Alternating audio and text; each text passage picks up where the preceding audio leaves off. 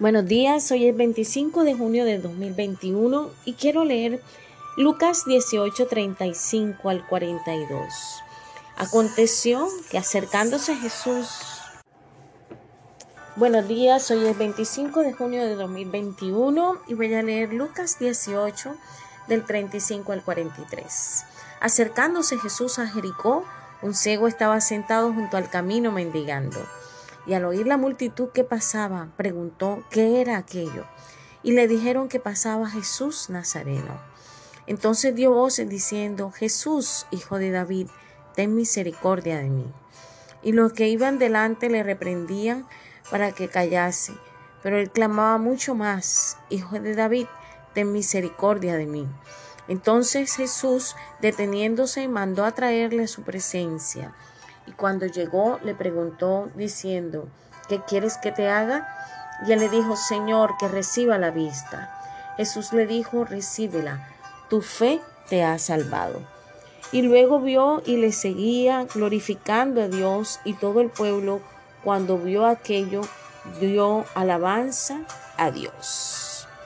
Esta palabra de hoy nos muestra a Jesús llegando a Jericó. Es su última parada antes de subir a Jerusalén, donde eh, se realizaba, se realizaría ese éxodo de Jesús, según había anunciado él en el momento de la transfiguración. Y el ciego y Jesús se encuentran, son los personajes principales de esta historia.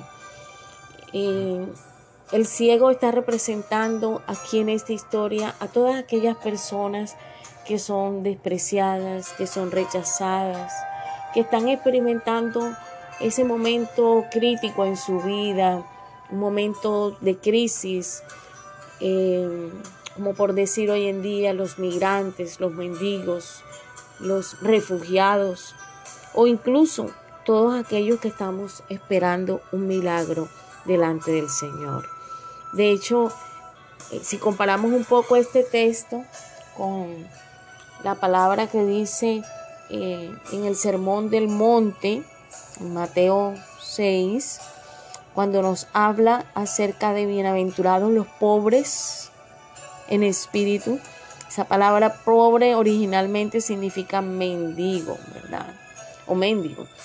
Y algo que nos enseña la palabra es que todos en algún momento de nuestra vida llegamos a esa condición de dolor, de sufrimiento, donde podemos clamar al Señor, ten misericordia de mí.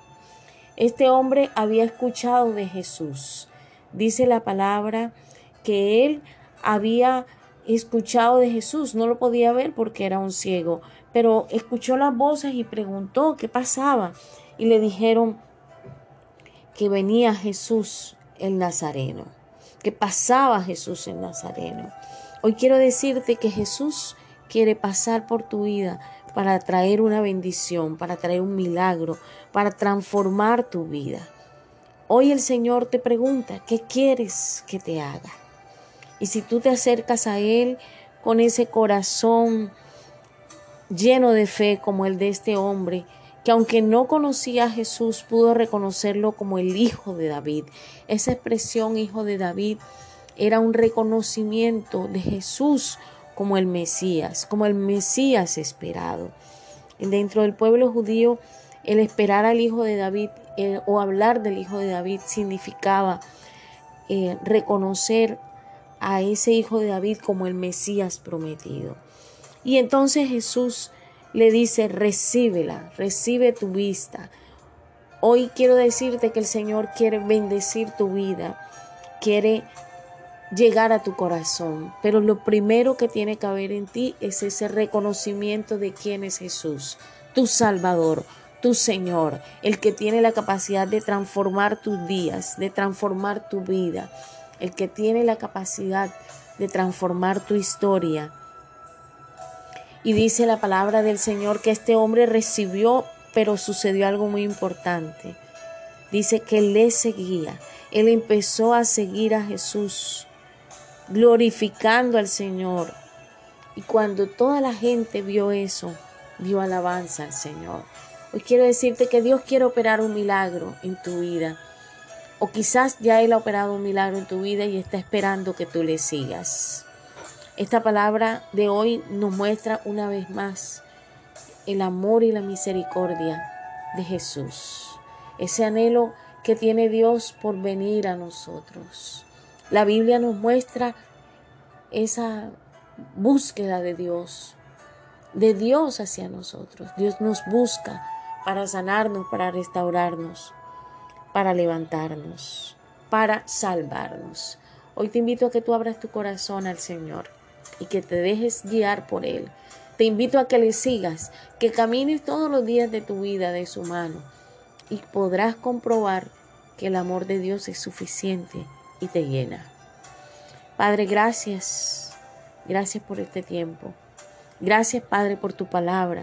Gracias por poder, Señor, una vez más mirar allí tu perfecto amor, tu amor que está lleno de misericordia, tu amor, Señor, que está dispuesto siempre a escucharnos, a atendernos, Señor.